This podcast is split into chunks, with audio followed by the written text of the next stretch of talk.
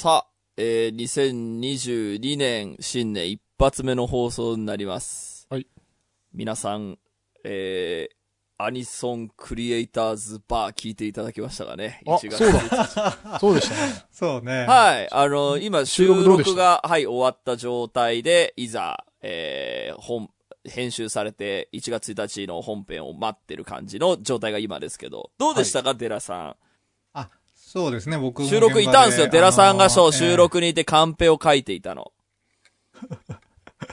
まあ、あの、いろいろいい、うん、思うところはあるので、放送には では言わないですけど。そうなんだ。あの、歌の楽しい現場、楽しい現場でしたよ。あの、変な、あ変な意味じゃなくて、ね。あの、普通に。ええうん、密度の濃い。あ、でも、きょ、うーんと、去年もね、あの、出ましたけど、まあ、去年にも増して、より、ね。あの、まあ、専門性もあれば、なんか、こう、うんカジュアルな感じもありっていう感じに、まあ、うんうんうんできたんじゃないかなとは思って。えーそう、楽しみ楽しみ。内容的にもね、僕あの、高崎さんのやっぱ劇版の話、面白く聞きましたけど、あの、げ まあ、劇版の話、放送されてるんだから別に内容は別に言ってもいいと思うんですけど、うんああいう、なんですか、あの、名前から連想して、えっ、と、あの、あれ、ビースターズっていうアニメのはい。劇版の話をね、高崎悟さんがやっている高崎さんで、そのさんがやった、って。で、うん話をしてたんですね。そう主主人公がレゴシって言うんだけど、レゴシって、あの、ま、ルーマニアの役者の名前なんですね、有名な。はいはいうんで、そこから、要は音楽の雰囲気がうん決まってったみたいな。はいはい。劇版の雰囲気を、まあそういう中東風という、あ、中うん東、あの、東欧風みたいな風にするっていうので、やってったみたいな話って、なんか、面白い。それ自体が、なんか、監督の指示っていうよりは、さ高崎さんのアイディアみたいなうん風な話してて、あな、るほど。そういう、ね、それ田淵君も、へえって言ってたような気がしますその劇版作家の人の提案でその方向性が決まっていくみたいな、うんあ、の、監督だけが指示しているわけじゃない現場もあるんだっていうのをこう知れた面白いはいはい。話もいっぱい聞けましたし、やっぱりうん、本当にあの、アニソン派を始めた理由の一つでもあるんですけど、本当に音楽家の方々って喋りが面白いですね。うん本当に、あの、寡黙な人でも、なんか本当に喋らせると言語もすごく、ああ、でもわかるわかる。そうだよね。すごいこの人たちの話もっと、あの、聞けばいいのにと思って始めたので。いや、そうそうそう。いや、そうね。それって僕もなんか番組の企画書を書くときにも最近すごい思いますね。あの、芸人がやっぱ幅利かせてすぎだなと思っててあ、あ、はいはい。あの、コメンテーターはさすがにミュージシャンって、あの、イメージもあるからなかなか難しいと思うんですけど、うん。語る番組はもっと出てもいいなと思いますよね。確かにそうですね。なんか、うん。うん、結構それで、その自分の、あの、仕事の話とか制作の話とかを、話し、うん。なんかこう熱入れて、あんまりブレーキかけずに喋ってみたら結構喜ぶ人いたなっていうのが、うん。あの、まあ少なくともアニソン派をやっている時には、あの、それで喜ぶ人がいるんだったら、なんかこの人たちのために何かイベント続けようかなって思ってて、まあ、その今回のその NHK ラジオが求めていた内容がそっちなのかどうかはちょっとわからなかったので、あのいやいや、よあ大丈夫だったと思います。どそう、どういう感じなのか、未だにこう、僕も、あの、収録終わってからこう反省したり、あ、なんか俺やり方、やり方違かったかなと思いながら。全然全然。はいいや、あの、僕が思ったのは、その、本業の話もそうですけど、結構社会とか、あの、他のエンタメとか、うん。そういうなんか、わ割と批評眼がある人が多いのかなっていう気もしてます。そうですねれがすごくね、うん。アニ、あの、ポッドキャストとかいろいろ聞き始める、おあの、音楽家の人がね、うんやり始めたのもあって、うんすごい面白い人多いなと。うん。ううんん。芸人だってその面白い人が多いんですけど、やっぱそっち側にちょっと偏りすぎてるなという気がうん、確かにすね。るので、うなんかうまくバランス取ってほしいなと。そうですね。なるほどね。ちょっと、ぜひね、番組の感想など、NHK さんにもぜひ送ってほしいですけど、あの、うんこっちのタッチレディにも送ってもらって。両方、両方送ってあげてください。うんもちろん、そう。だから、で、あの、NHK ラジオのリスナーだったらこうだし、でしょうから、もっとこうの方がいいのでは、みたいな意見も聞いてみたいですし、うん僕もその、持ってる引き出しの中で精一杯頑張った結果があれっていう感じなんで、あの、方向性が合ってるかどうか2年、そう2年にして未だに分かってないので、あの、ぜひご意見もらえればと思って、あの、楽しかったって言われれば言われるほど僕はもう喜ばせるので、はい。はい。ということで、今週も始めます。はい。田代智和と。田淵智也のタッチレディオ。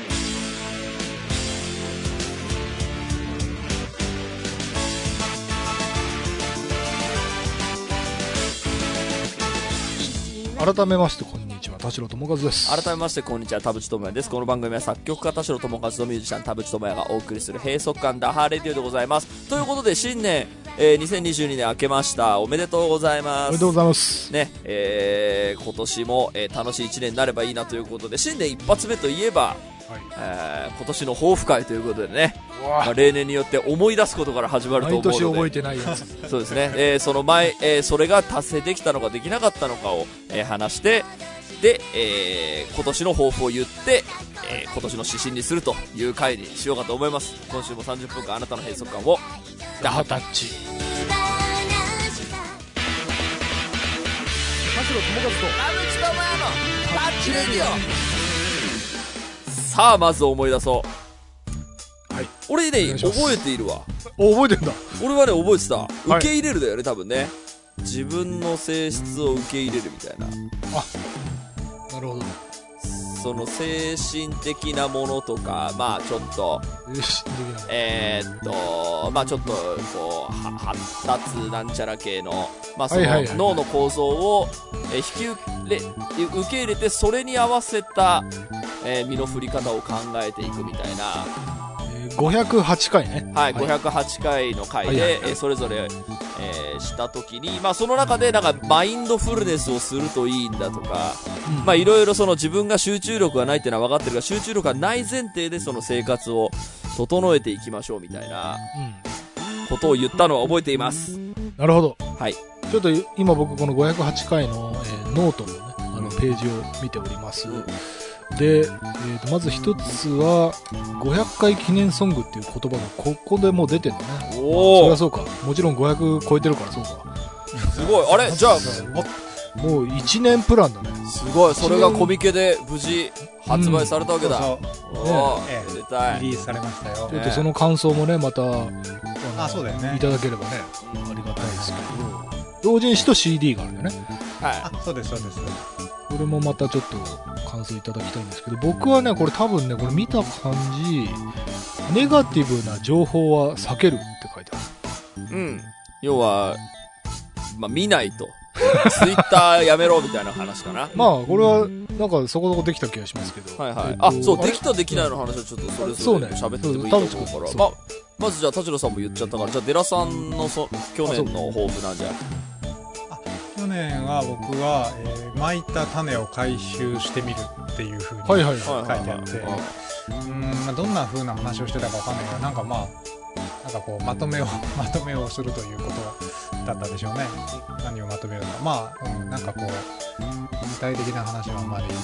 巻いた種を回収してみるって、確かに何、何の話したのかわかんない。ね芽芽が出てたのかどうかもよくわかんないですけどまあなんでしょうね。あの芽が出なくても諦めて撤収にしたのかちょっとそれはどういうことになったのかわかりませんが、そんなことまあちょっとだから3人ともなんかふわっとしてましたよね、なんかあの 内容的に。ねあの、どうせ来年覚えてないだろうし、どうせ達成できないこと多いから、はい。で、えっ、と、じゃあできたのかできてないのかという話になりますけど、うんそうね、私はそうですね、この性質を受け入れる前提でいろいろ、あの、やった人生だったら、あの、1年だったなとは思っていますね。で、マインドフルネスも、あの、やれるときはやれてたんですけど、やっぱこう、忙しくなってくるとなんかなかなかできないみたいなのもあって、まあ、繰り返し繰り返しですけど、一応まだ、マインドフルネスのアプリには年額払っているし、うんやっぱまあその映画見る前とか集中しないしたいなっていう時はちゃんとあの、えー、と時間設けてやるよ、あとまあライブ前ですね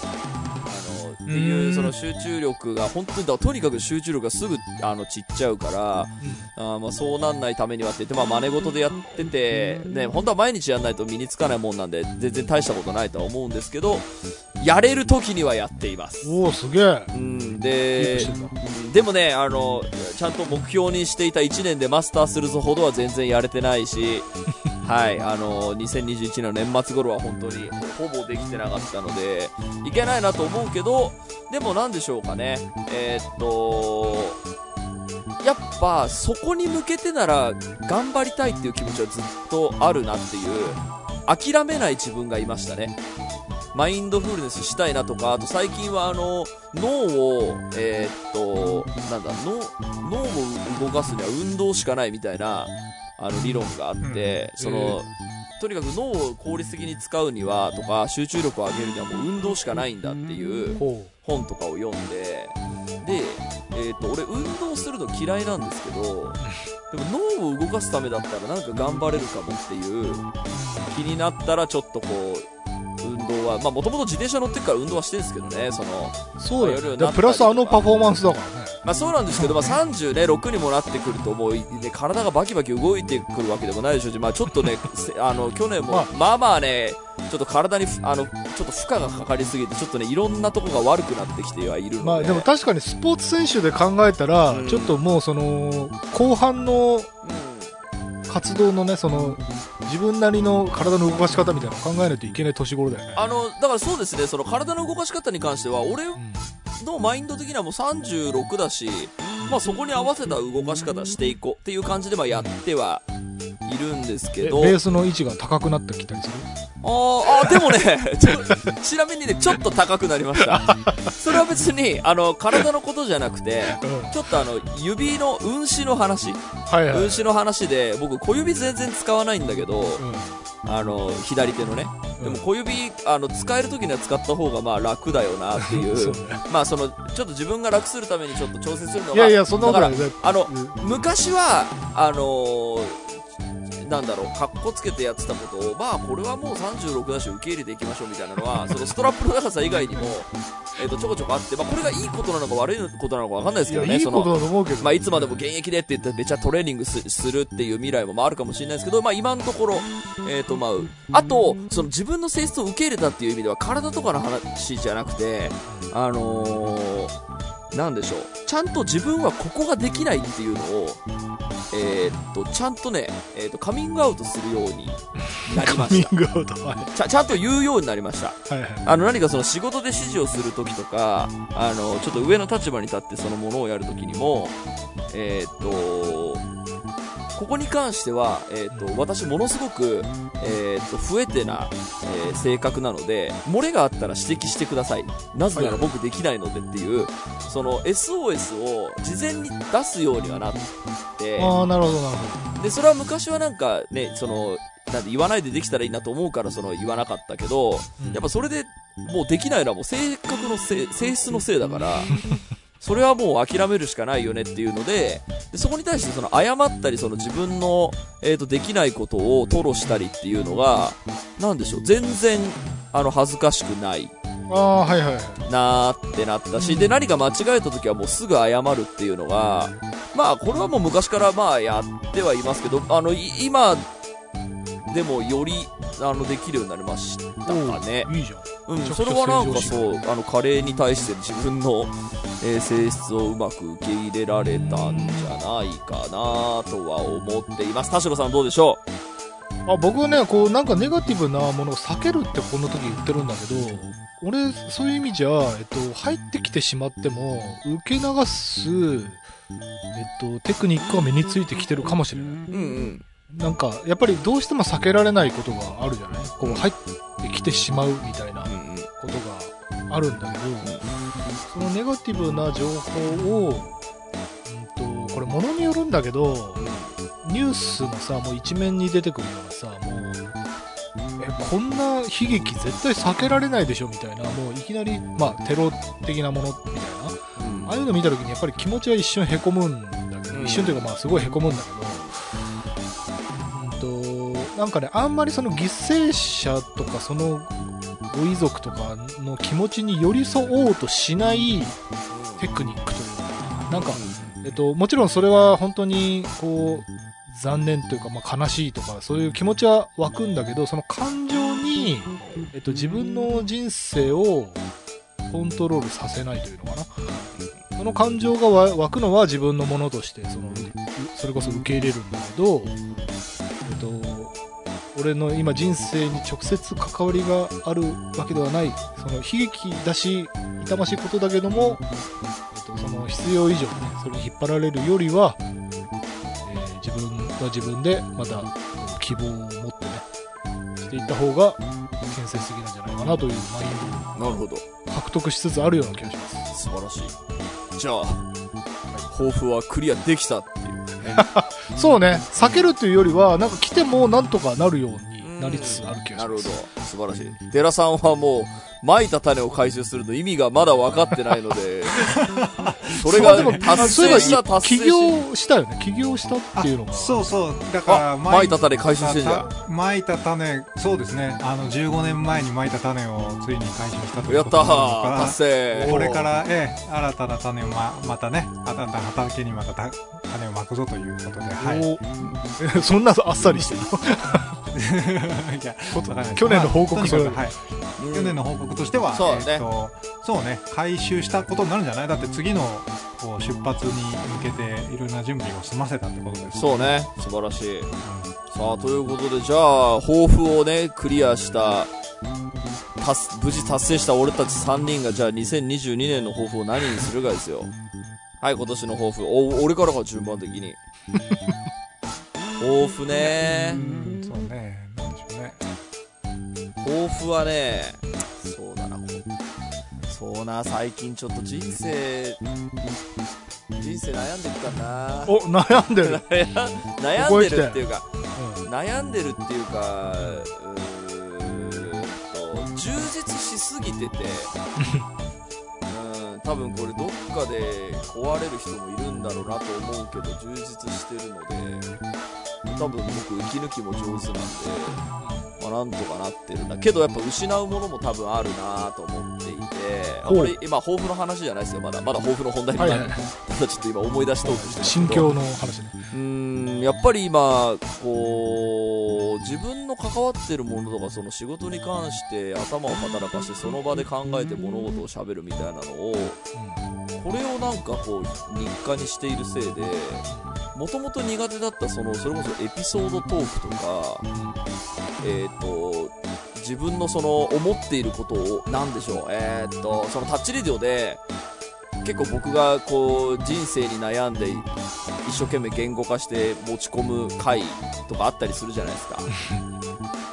あのねそのねもう言語化すらできないみたいなうん？感じになっていて。あ結構、濃度が濃すぎて、うーんと濃度が濃すぎてっていうかどうやって言語化してたかが思い出せないんですよね。うーん。うん、でそれはなんか昔例えばじゃあ俺細田守の監督の最新作見てなんかこんな感想を抱いてたなみたいに思うんだけど、えー、と今多分それをなんか言語化する能力がなくてなんかもうその違うところに今血がいっちゃっててっていうことを思っています。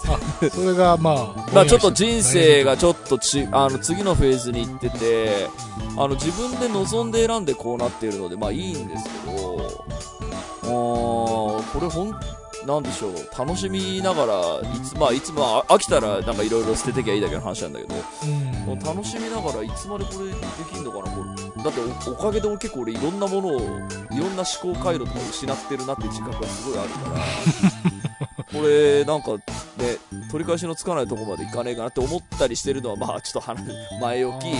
抱負はねだから頑張るってことですかね。もう、がん、十分がん、一般の人から比べたらもう、5人分ぐらいの人生を頑張ってるけど。いやでもその自分のから頑張る。自分の選んでる人生なんでやっぱどこも抜けなくやりたい。あいやでもそういうことでもないかなんかこの自分の抱負を今言語化してくださいってことすらも俺今できないんですよ。い36や歳その多分田淵君の昨今のその活躍を見ているこのリスナーの人からしてもこっからさらに今年の抱負が頑張るだとうん田淵さん休んでみたいになる。ああいやそれでそれね違うの。休んでっていうのがただ休めばいいってわけじゃないことにもすごく気づいていて。うん。まあいいか、えっとね、それで言うと、僕最初に今年の抱負何ですかって言われた時になんでか知らない。僕もう今ね、自分の思考が言語ができないので、あの、尻滅裂なことしか言わないんですけど、今年の抱負は助けてくださいなんですよ。あそうなんだ。なんだどっちなんだ。助けてください。助けてくださいのね。はい。はい。俺の人生が間違ってないものになるように、は助けてくださいって。言う。いなるほど。俺病んでんのかな？大丈夫いやそれか頑張ると逆じゃん。なあ、頑張るはね、ごめんなさい。あれはね、うん。嘘です。えっと、頑張るはっていうのは、怖いよ。この後に及んで頑張るだとちょっともうなんかあのね、怖いよ。頑張るつもりなんだけど、その、例えば、抱負が仕事をセーブするとか、余暇をもっと作るとか、そういうことじゃないんですよ。そこには全然、あの、なんでしょう。えっ、と、もし仕事をセーブしたいと思ってたとしても、それを抱負には別に多分したくないんですよね。まあまあそうね。はい。だから今、年の抱負、仕事休むっていうのも抱負そうとして。、あの、で、それをなんか、その、なんでしょう、タッチリスナーに、その、ちょっと分かりやすく噛み砕いた形で、その、伝えてしまうことにも僕すごく、あの、抵抗があるので、やっぱね、助けてくださいなんですよね。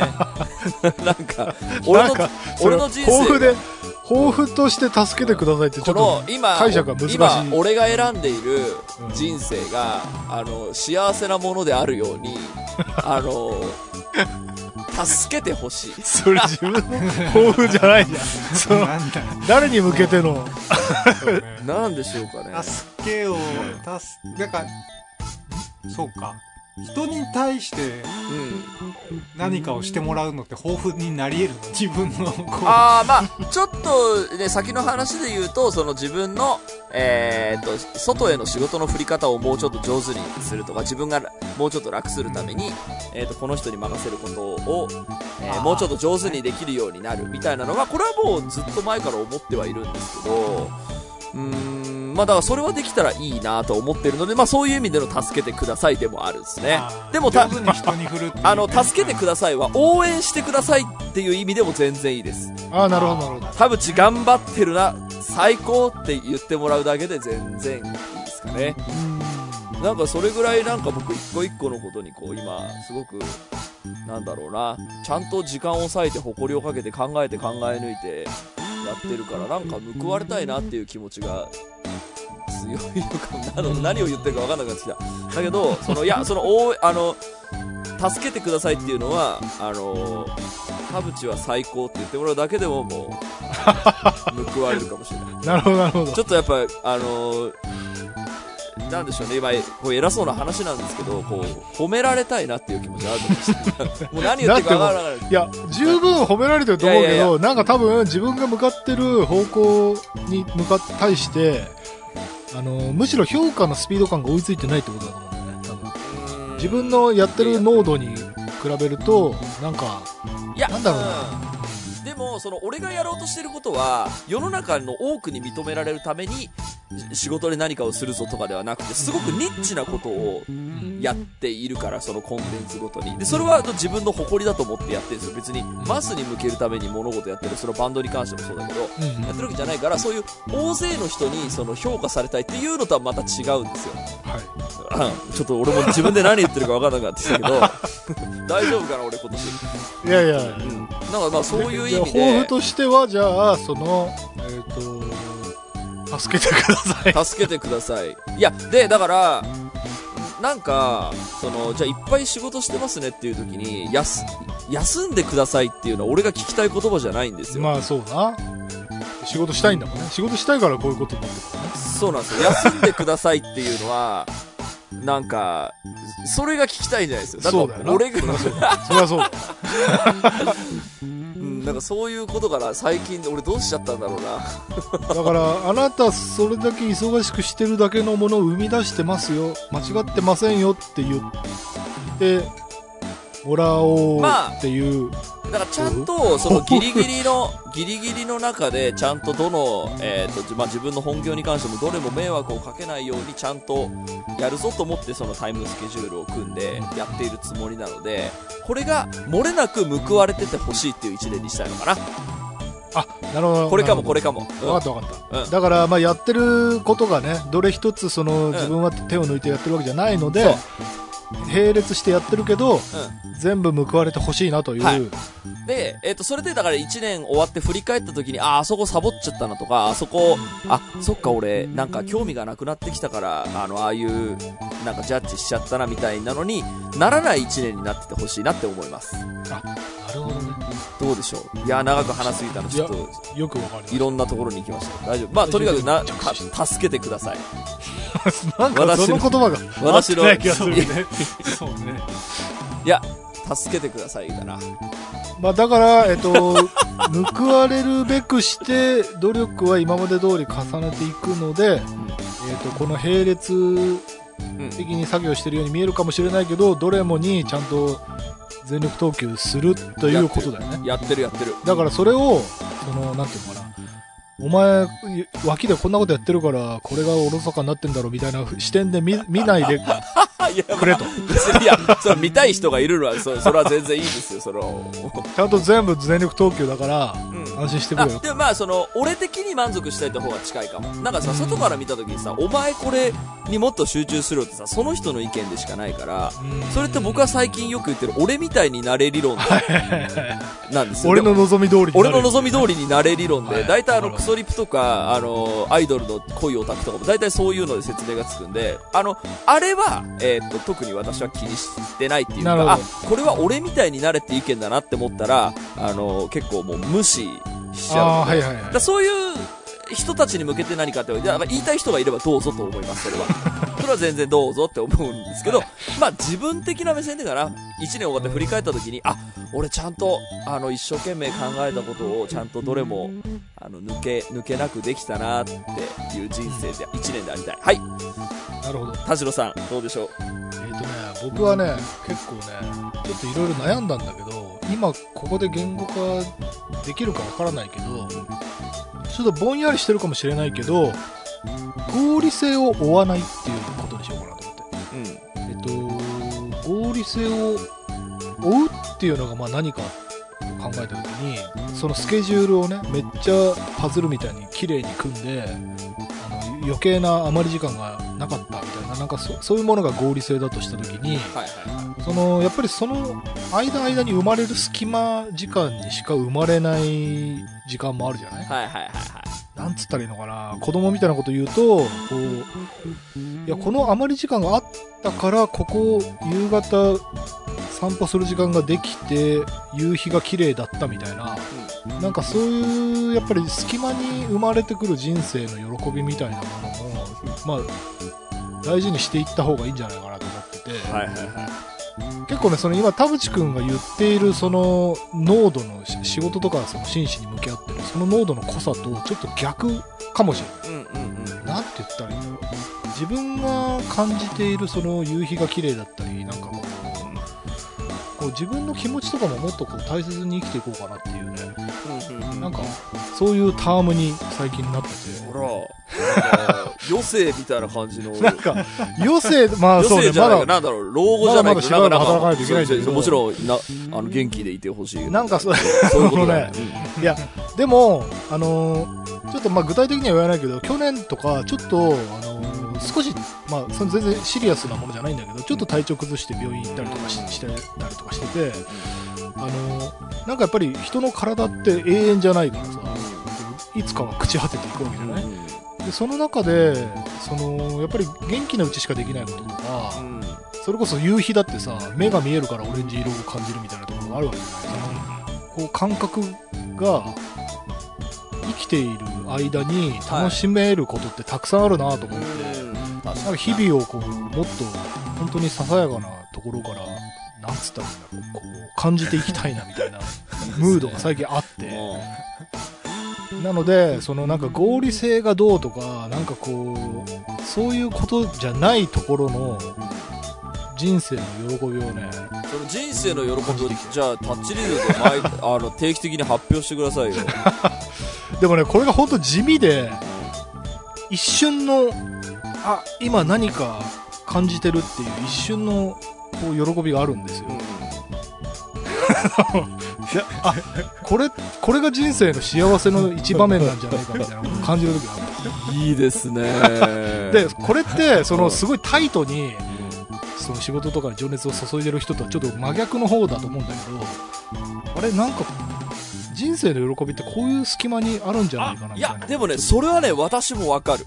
あの、うん僕はあの、忙しいからって、それ、田代さん表してくれてますけど、本当に四六時中、あの、ずっとその仕事とか、その机とかパソコンとか会議とかに向かってるわけでは多分全然ないので、うんあの、全然時間はあるんですよ。で、その時に、最近すごく思うのが、あの、昼に、駅のランチ食ったとか、ランチ食った後に仕事場まで歩いたとか、はい。その時に、なんか今日のあの昼幸せだったなって思いながら、わかる、そうそうそう。わかります？その瞬間、その瞬間。あるあるある、超ある、うん。最近すげえある。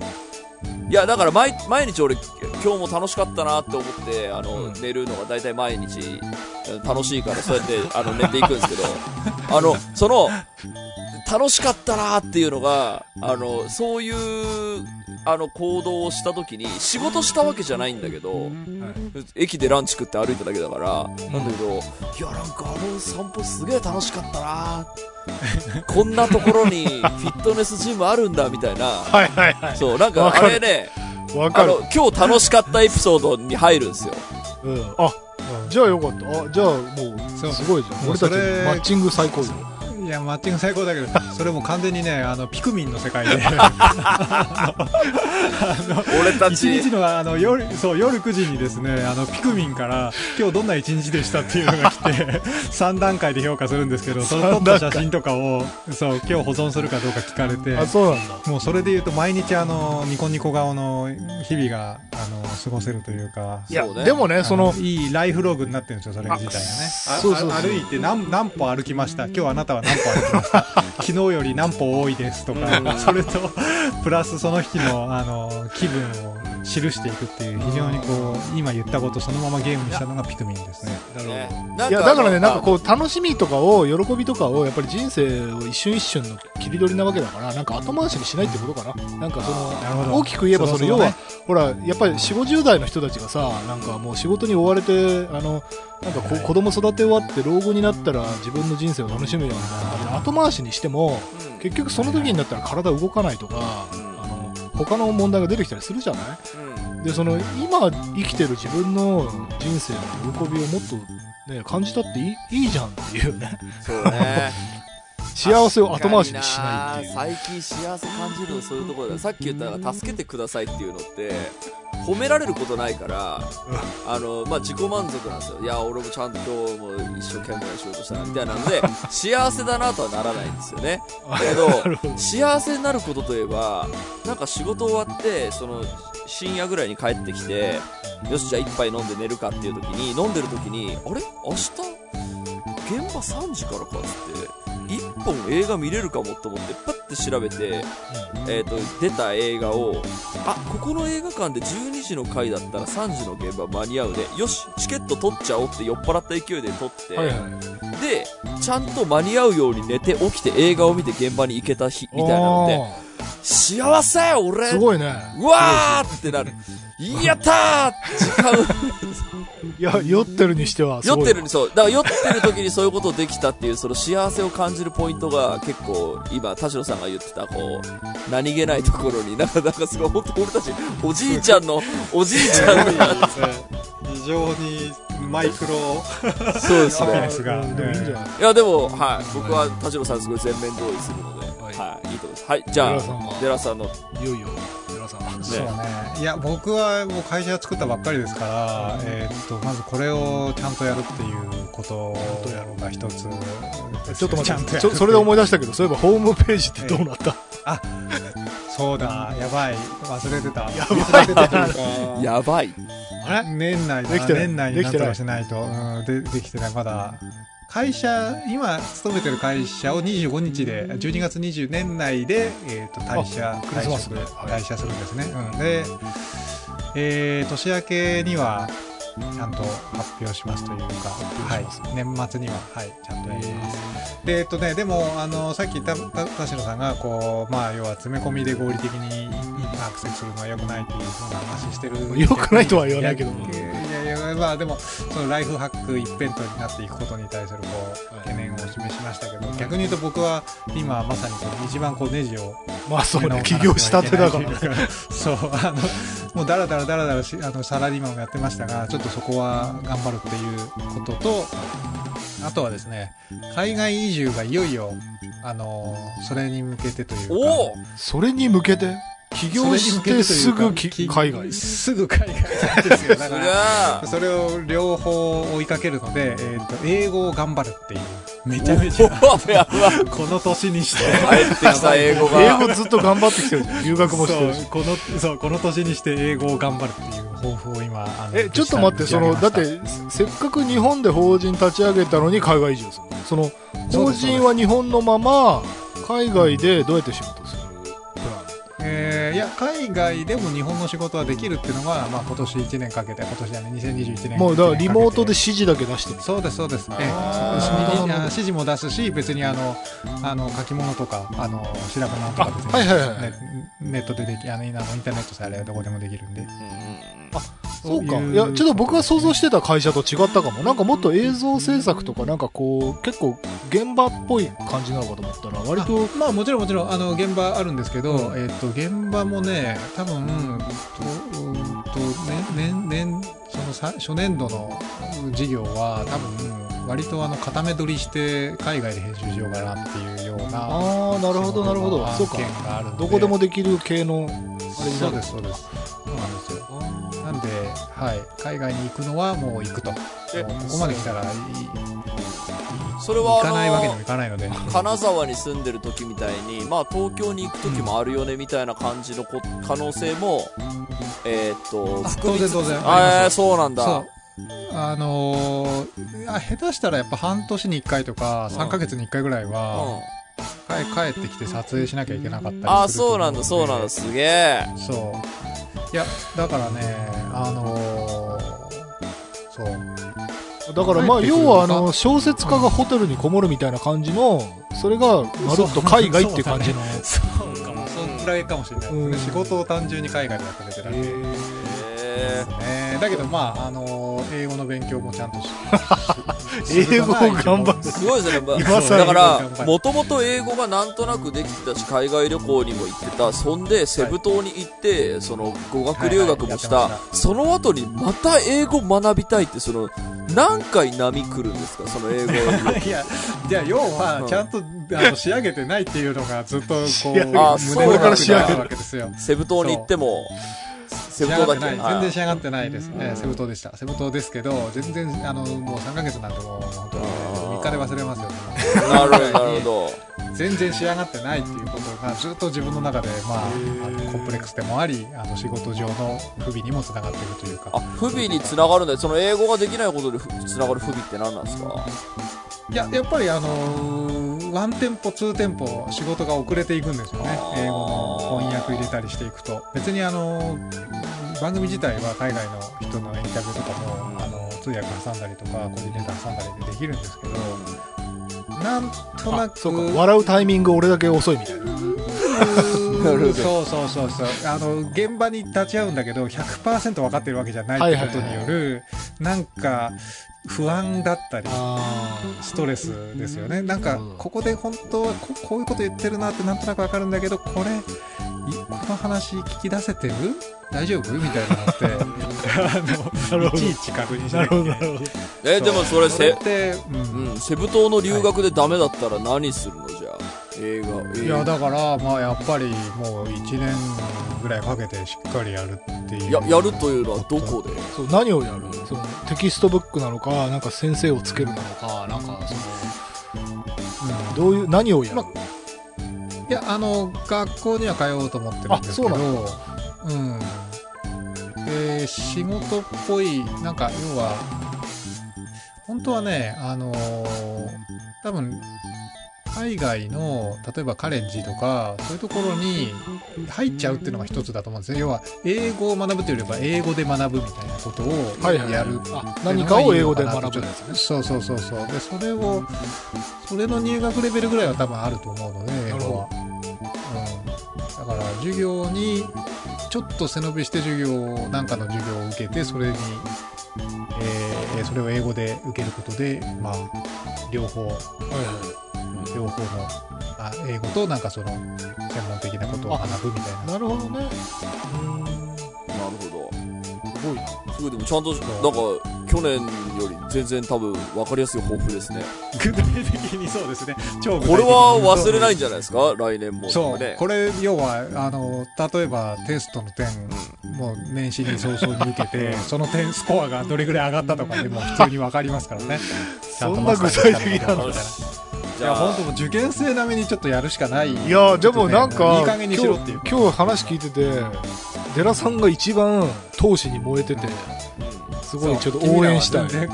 応援したい。俺たちはもうだいぶ、あの、ずいぶん、明日死ぬかもわからないからね、そう、明日死ぬかもわからない 中、今日幸せに生きたいなっていう。俺たちは今そういう感じになってます。はい。ということで、あ。りがとうございました。